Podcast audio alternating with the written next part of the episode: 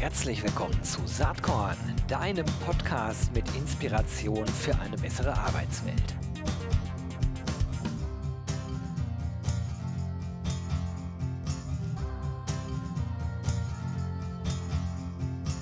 Hallo und herzlich willkommen zum Saatkorn Podcast. Bin heute ein wenig aufgeregt. Ich habe zwei Damen zu Gast, äh, deren Bücher ihr wahrscheinlich kennt. Die sind Top-Management-BeraterInnen und haben im Laufe der Jahre viele spannende Bücher verfasst. Das Neueste hat den wirklich interessanten Titel Eines Tages werden Sie sehen, wie gut ich bin, wie Karrieremythen ihren Erfolg blockieren und sie dennoch weiterkommen. Und ich spreche von Dorothea Assig und Dorothee Echter. Herzlich willkommen im Saatkorn-Podcast. Ja, vielen Dank. Wir freuen uns auch. Wir sind auch ganz aufgeregt und begeistert. Hallo Hesse.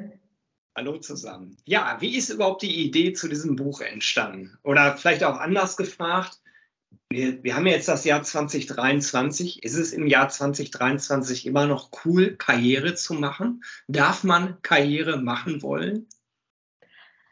Oh, das sind viele spannende Frage auf einmal beantworten wir gerne. Und zwar geht es mit dem Karrieremachen los. Das ist natürlich so, dass es immer wieder Studien gibt, wo Menschen ganz entschieden sagen, nein, nein, nein, ich will keine Karriere machen und ich will auch nie eine Führungsposition.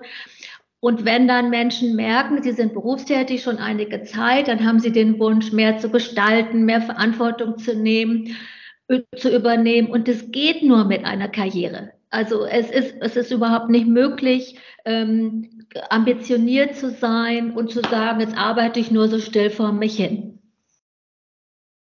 Okay, ist so eine These. Also ich, ich glaube, das stimmt auf jeden Fall, wenn man in einer Organisation unterwegs ist, weil sich das dann automatisch entwickelt. Ich bin mir nicht sicher, wie es ist, wenn man selbstständig ist, aber das können Sie beiden ja am besten beurteilen. Wahrscheinlich gilt die Aussage auch für Selbstständige. Ja, Selbstständige haben natürlich in ganz besonderer Weise eine Ambition. Selbstständige möchten die Welt genauso gestalten an einer ganz bestimmten Stelle, wo sie ihr Talent entdeckt haben, wo sie ihr Können entwickeln. Und gerade Selbstständige brauchen natürlich für die Werte, für die Ideen, die sie in die Welt bringen wollen, eines. Und das ist Einfluss. Und äh, Einfluss zu gewinnen, das heißt also Gefolgschaft zu gewinnen, ähm, Wohlwollen zu gewinnen, Empfehlungen, Reputation. Das bedeutet letztlich eben auch Karriere machen. Absolut. Äh, ich glaube, dem kann ich nur beipflichten. Jetzt ist es spannend, weil das Buch, äh, also ja, einen Titel hat, der für, für ein Buch irgendwie sehr ungewöhnlich ist. Eines Tages werden Sie sehen, wie gut ich bin. Ich übersetze das mal so, ich muss doch entdeckt werden. Also wenn ich mich anstrenge, dann werden doch andere auf mich aufmerksam werden und mir den, äh, den Weg zur Karriere ebnen. Das ist, glaube ich, der Hintergedanke, der so ein bisschen mitschwingt. Äh, aber das Ganze wird als Mythos entlarvt im Buch, ne? wie, wie in dem Buch diverse Mythen eigentlich stehen. Vielleicht können wir uns an einigen Mythen mal entlanghangeln und vielleicht fangen wir wirklich auch mit diesem, mit diesem Titel an. Warum ist der Titel am Ende der Titel des Buches geworden?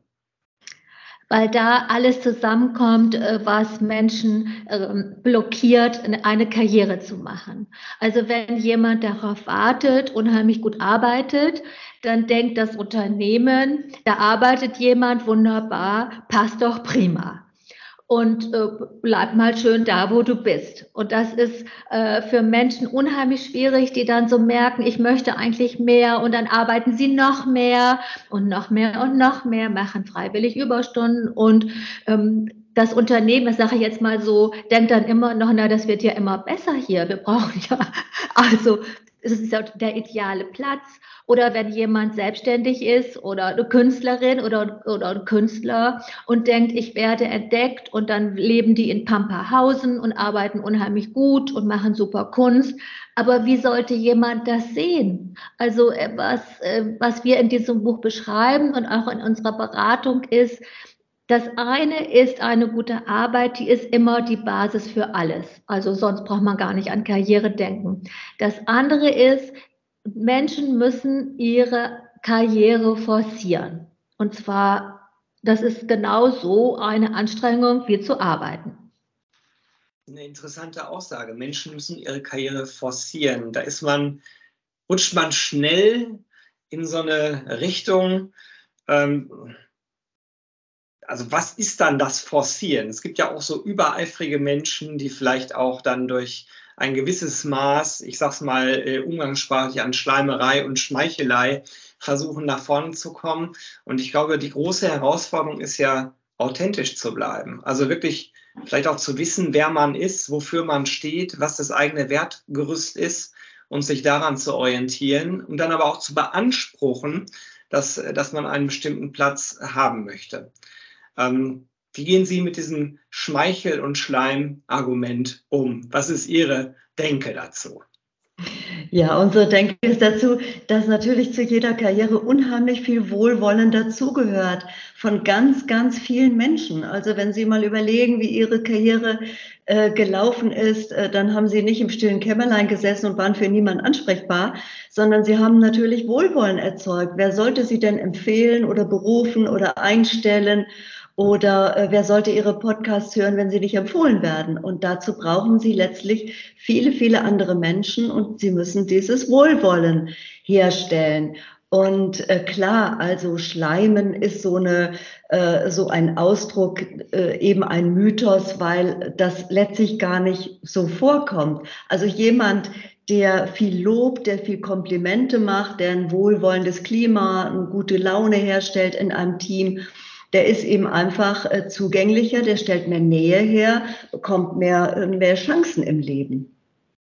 Ich frage mich immer, äh, welche Rolle dabei das Thema Authentizität spielt. Ich habe es ja eben schon einmal benannt. Für mich persönlich ist das wirklich ein Schlüssel ähm, zum Selbstsein und nicht nur, nicht nur im Berufskontext, ne? also auch sozusagen im privaten Kontext. Ich kann für mich sagen, dass ich vor vielen Jahren echt bewusst die Entscheidung getroffen habe, dass ich äh, keine unterschiedlichen Persönlichkeiten, wohl Facetten, aber keine unterschiedlichen Persönlichkeiten haben möchte. Also der Berufsgero entspricht zu beiden Teilen halt auch dem privaten Gero. Nicht überall. Ne, es gibt ja nun auch private Teile, die mit dem Job vielleicht jetzt gar nichts zu tun haben. Aber was würden Sie als Beraterin, vielleicht auch gerade jüngeren Menschen empfehlen, dahin zu kommen? Wenn man ein gewisses Alter erreicht hat, und ein gewisses Maß an Lebenserfahrung hat, ergibt sich das zum Teil vielleicht automatisch, vielleicht auch nicht. Also wie kommt man zu so einer Selbstreflexion? Was wären Ihre Empfehlungen? Ja, wir haben da ein kleines bisschen anderen Blick auf das Thema Authentizität als Sie. Super. Weil ähm, Sie haben es letztlich auch schon angedeutet. Sie haben gesagt, ja, diese private Gero-Rolle entspricht nicht unbedingt der, der Berufsgero-Rolle. Und so ist das auch. Das heißt, alle Menschen ist es, sind es gewohnt, von einer Rolle ganz in die andere sich zu bewegen. Das heißt, Authentizität ist, heißt jetzt, ähm, in einer bestimmten Situation sich Rollen angemessen zu verhalten und einfach zu wissen, jetzt bin ich im Beruf, jetzt kann ich auch nicht jedes Gefühl äußern, das mache ich dann zu Hause oder ähm, jetzt bin ich mit meinem Hund unterwegs, da mache ich hier nicht auf Top-Management-Beraterin, sondern ähm, für Hundegespräche. Also das heißt, das heißt, dieses, dieses sich bewegen von einer Rolle zur anderen, das ist unheimlich wichtig. Und junge Menschen müssen sehen, ja, was ist Rollen angemessen? Also zum Beispiel, wenn jemand ähm, ganz, ganz jung ist und trifft auf den CEO, dann kann, dann, dann muss, muss, muss die Person, also sie oder er einfach gucken, was ist jetzt hier überhaupt der, der, der angemessene Habitus? Dass ich nicht, nicht weder unterwürfig bin, noch dass ich so überheblich bin, sondern einfach merke, okay, ich bin jung, hier habe ich super erfahrenen Mann oder Frau von mir, fange ich erstmal mit dem Lob an. Ist immer gut. Und dann mit einer Frage, auch gut. Ich wollte ein bisschen darauf hinaus, wie man als junger Mensch eigentlich so ein, so ein inneres Wertekonstrukt eigentlich entwickeln kann. Ähm, Sie sprechen es ja gerade schon an, die, die unterschiedlichen Möglichkeiten sind halt mannigfaltig, wie ich mich verhalten kann. Und ich glaube, am Ende ist der beste Kompass, liegt in einem selbst. Das setzt aber voraus, dass man darüber nachdenkt und auch wirklich sich vielleicht klar darüber wird, was man will. Also ich würde immer sagen, wenn man gar nicht weiß, wo die Reise hingehen soll, dann wird es halt auch, glaube ich, mit der Karriere etwas schwierig. ähm, weil man schon, glaube ich, äh, bestimmte Ziele erreichen muss und bestimmte Pläne verfolgen muss, die sich vielleicht aber auch ändern können. Ne? Das ist ja alles nicht festgeschrieben, sondern die Arbeitswelt ist halt dynamisch. Wie ist da Ihr Blick drauf? Ja, Sie hatten das vorhin ja schon gesagt. Also, dass Authentizität für Sie auch bedeutet, dass ich weiß, wer ich bin und was ich will. Also da würden wir mitgehen. Ohne das äh, ist natürlich überhaupt eine äh, Karriere überhaupt gar nicht möglich. Und äh, für junge Menschen, für sehr junge Menschen ist es sehr schwer bis unmöglich zu erkennen. Weil natürlich müssen die sich erstmal ausprobieren. Die müssen erst überhaupt mal in eine Rolle reingehen und dann feststellen, ups, das ist jetzt nichts für mich äh, da ärgerte ich mich zu sehr, da ist mein Talent nicht gefragt, ähm, äh, sondern da muss, muss man mal woanders hingehen. Das heißt, das fängt eigentlich so an, sagen wir mal mit vielleicht 30, ja, dass man schon die ersten Praktika, die ersten äh, äh, Jobs schon gehabt hat, bisschen was studiert hat, bisschen was kann. Und die, die Grundlage dann für, für jede Karriere ist letztlich die Ambition. Also, dass ich merke selber, okay, hier ist was, was mich treibt. Hier ist was, was ich kann. Hier will ich der Welt was zeigen. Ich will was beweisen. Ich will da mehr wissen. Es begegnen mir auf der Straße, überall in Zeitschriften, in Büchern, bei Menschen immer wieder Wissen äh, zu einem ganz bestimmten Gebiet. Das sind alles Hinweise auf meine Ambition. Und wir können da eben den, den jüngeren, ambitionierten Menschen nur raten, ja, geh dem nach dem nachzugehen, ja, und den eigenen Kern und das eigene Wollen sozusagen zu erkennen und auch zu entwickeln. Das würde ich gerne mit einer persönlichen Anekdote anreichern, weil dieses Thema mir wirklich, wirklich wichtig ist. Ähm, meine Frau ist Hebamme und ähm, als die damals gesagt hat, ich möchte die Ausbildung zur Hebamme machen, da habe ich gemerkt, dass ihre Augen geleuchtet haben und ich habe wirklich gespürt an der Art und Weise, wie sie darüber geredet hat, ja, das ist für sie das Richtige. Das ist ihr mhm. Ding. Ich hatte damals nicht mein Ding. Ich habe ich hab BWL studiert, so wie viele Leute halt BWL studieren, mache ich halt, weil man danach viele Möglichkeiten hat. Und spätestens ab dem Moment, ich hatte das vorher in mir, aber ich konnte es nicht so klar benennen, habe ich wirklich danach gesucht, was ist denn das, was bei mir so, so eine Art Klick verursacht, wo ich sage, das ist mein Ding. Und ich weiß noch genau, als das gekommen ist, habe ich es wirklich gespürt und habe gedacht, das ist es und das lasse ich auch nicht wieder los, sondern mhm. da gebe ich jetzt Vollgas. Das hat mein ganzes Berufsleben bis jetzt durchgehalten. Und es, also ich sag mal, diese Glut ist nie verglommen. Das ist vielleicht auch ein Glücksfall. Ich glaube, dass es auch Berufsleben gibt, wo man sich vielleicht mehrfach wieder neu erfindet. Ähm, bei mir war das bisher nicht notwendig. Aber das zu erspüren, dass man, dass man einen Punkt erreicht hat, wo man sagt, das ist genau das Feld, wo ich tätig sein möchte. Das hilft natürlich immens dabei, dann auch diesen Weg zu beschreiten. Ne? Also wenn das Feld nicht klar ist, dann wird es halt schwierig, äh, einen klaren Weg zu gehen. Das ist die Anekdote und dann fällt mhm. mir noch was mhm. dazu ein. Äh, mein Arbeitgeber Bertelsmann äh, hat im Employer Branding äh, den Claim Create Your Own Career. Und das war für mich auch äh, so eine Art Guidance. Create your own career. Du bist es. Es ist deine Karriere oder in meinem Fall halt jetzt meine. Und das steckt in Ihrem Buch ja auch drin. Ne? Also warte nicht auf irgendwen anders, sondern dann mach dein Ding, aber zieh es auch durch. Ja, also genauso wie Sie sagen, also Sie haben das ja an Ihrer Frau festgestellt, an sich festgestellt, in dem Augenblick, wo jemand die eigene Ambition gefunden hat und benannt hat, ist das natürlich so, dass, dass dann jemand da um diese Ambition heraus immer mehr Wissen erwirbt und auch, das merken wir auch an uns, immer mehr in die Tiefe des Themas eindringt. Also ähm, für uns ist einfach alle Themen, die mit Karriere zusammenhängen, sind super spannend. Also das finden wir alles, was wir lesen, was wir erfahren, weil wir erfahren immer mehr, also wir, die tiefen Strukturen von Karrieren, die erforschen wir quasi den lieben langen Tag. Das würde mich auch nochmal interessieren. Wie war denn bei Ihnen, ich nenne das gerne diesen, diesen beruflichen Erweckungseffekt? Sie sind ja offensichtlich auch schon recht lange in Ihrer, äh, Ihrer Rolle angekommen, sind da erfolgreich unterwegs. Aber wie war jeweils bei Ihnen der Weg dahin? Wann hat es Klick gemacht und warum?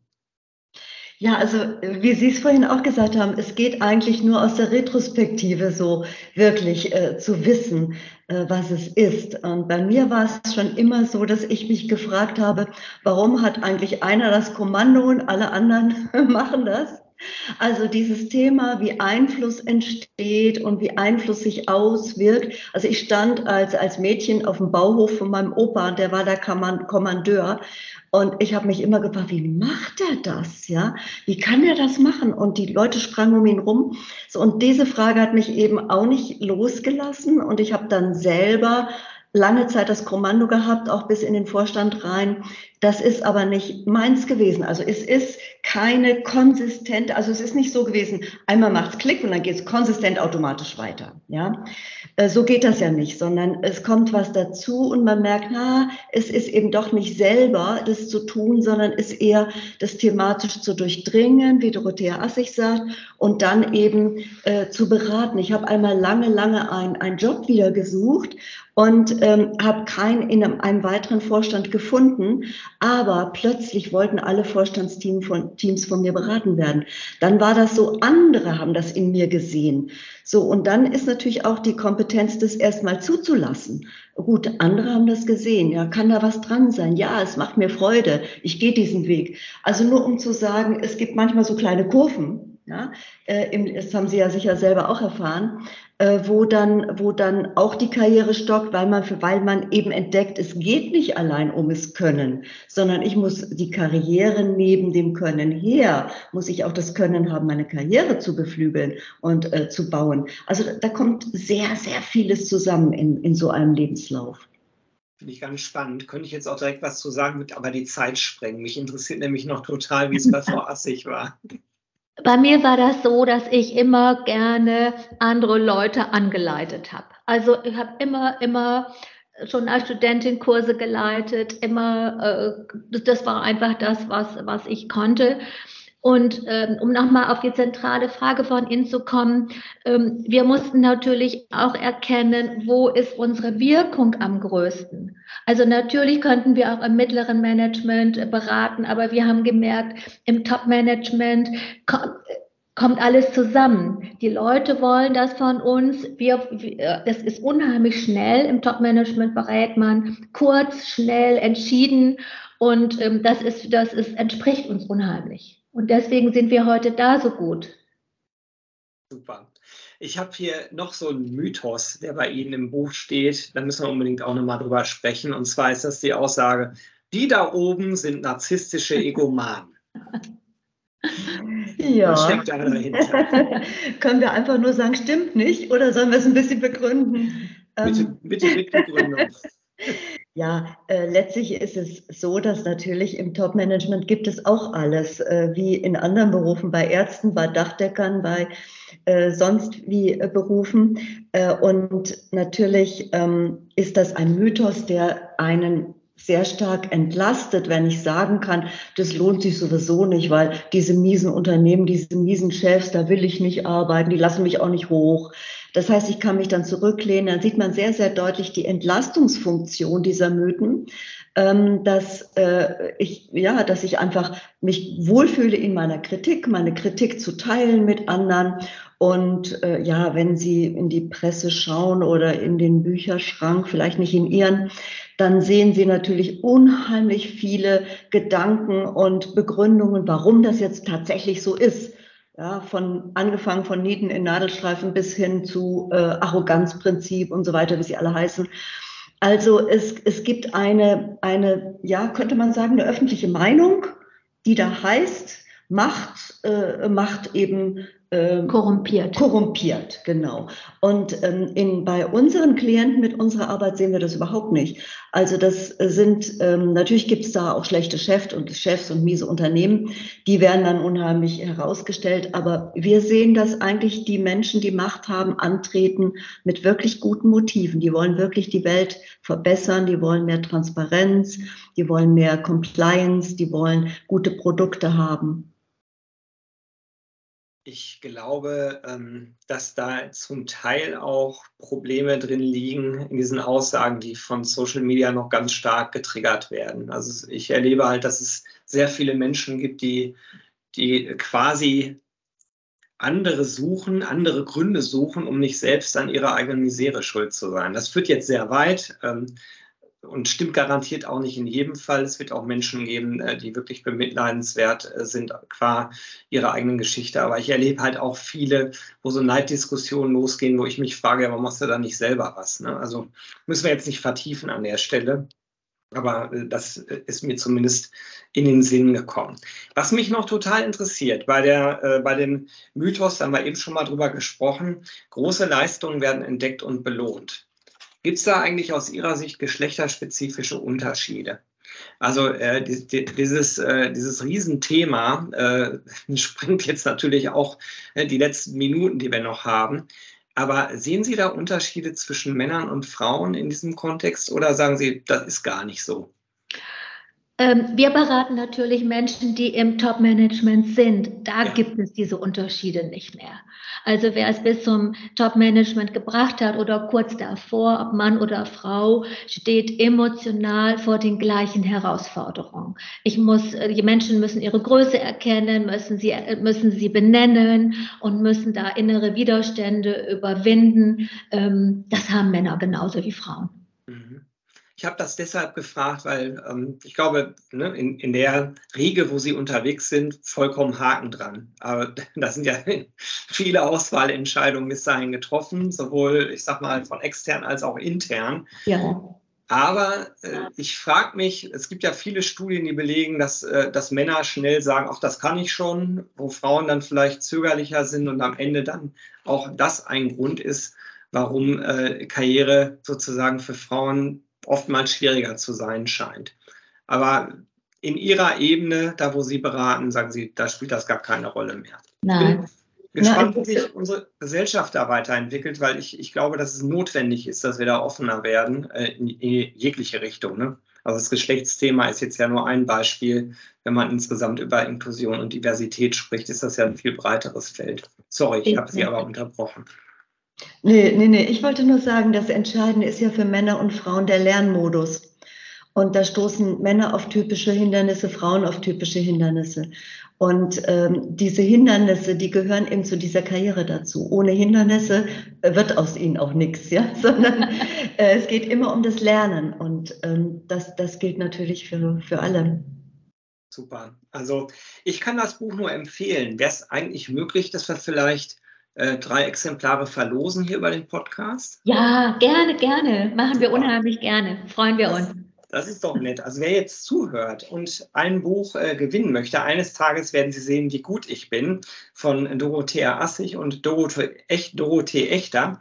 Der kann sich bei mir melden unter gewinne.saatkorn.com und da einfach den Betreff assig und echter angeben, äh, unter allen, die dann eine entsprechende Mail an gewinne.saatkorn.com schicken, werden wir drei Bücher verlosen.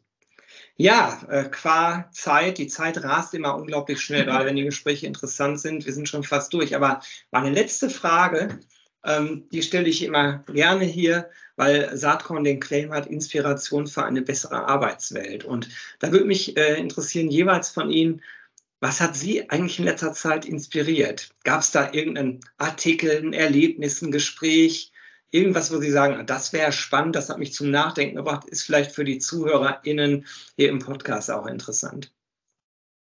Magst du anfangen oder soll ich?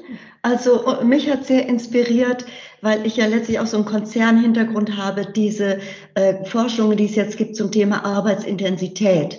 Arbeitsmenge, Arbeitsintensität, das war schon immer ein Thema, aber jetzt wird es wirklich dringend, dass wir das lösen. Und äh, wir haben dazu ganz tolle Ansätze natürlich in einem anderen ähm, Konzept, in einem anderen Buch beschrieben. Ähm, also das hat mich sehr, sehr inspiriert, dass jetzt doch wirklich der Druck steigt von allen Seiten, von den Mitarbeitenden her, von den Konzernen her, von der Zeit, von Kosten, äh, dass sich da was ändert in Richtung New Work. Super, Dankeschön. Wie ist es bei Ihnen, Frau Assig? Also mich hat ein Buch unheimlich fasziniert. Das ist ein Roman und dennoch von Alex Schulmann. Ähm, äh, zerreiß alle meine äh, Briefe. Und da äh, haben wir, Dorothee Echter und ich, wir haben das Buch aus dem äh, Familiennarrativ Kontext herausgelesen. Also wie werden äh, Familiennarrative weitergegeben? Und äh, das Buch können wir allen nur empfehlen, weil Familiennarrative, die können auch eine Karriere behindern und zwar massiv. Und das ist ein Thema, da forschen wir beide schon sehr lange dran ähm, und äh, lesen, einfach lesen. Äh, finde ich ganz spannend. Ich habe es parallel hier gegoogelt. Es heißt Verbrennen alle meine Briefe von Alex genau. Schulmann. Aber das ja. Thema hört sich sehr, sehr interessant an. Ich kenne es nicht, werde es mir auf jeden Fall besorgen. Ja, ja ich muss erst mal sagen, ganz, ganz lieben Dank, dass Sie sich beide eine halbe Stunde Zeit für Saatkorn äh, genommen haben. Leider nur äh, wenig Zeit und man könnte jetzt viel, viel länger weitersprechen, aber ich wünsche Ihnen jetzt erstmal alles, alles Gute für 2023 und sage nochmal ganz, ganz herzlichen Dank, dass Sie heute zu Gast waren. Tschüss! Jo, das war diese Saatkorn-Podcast-Episode. Wenn du nichts mehr verpassen willst und dich überhaupt für die Saatkorn-Themen interessierst, dann abonnier doch einfach meinen niegelnagelneuen Newsletter. Und dann bekommst du jeden Sonntag frisch alle Artikel, alle Podcast-Folgen, außerdem noch meine wöchentliche Kolumne und die Verlosung der Woche in deine Inbox. Musst du natürlich nicht sonntags lesen, geht auch montags oder dienstags. Ich würde mich sehr freuen. Hier nochmal die URL saatkorn.com slash newsletter. Tja, dann bis bald. Ciao.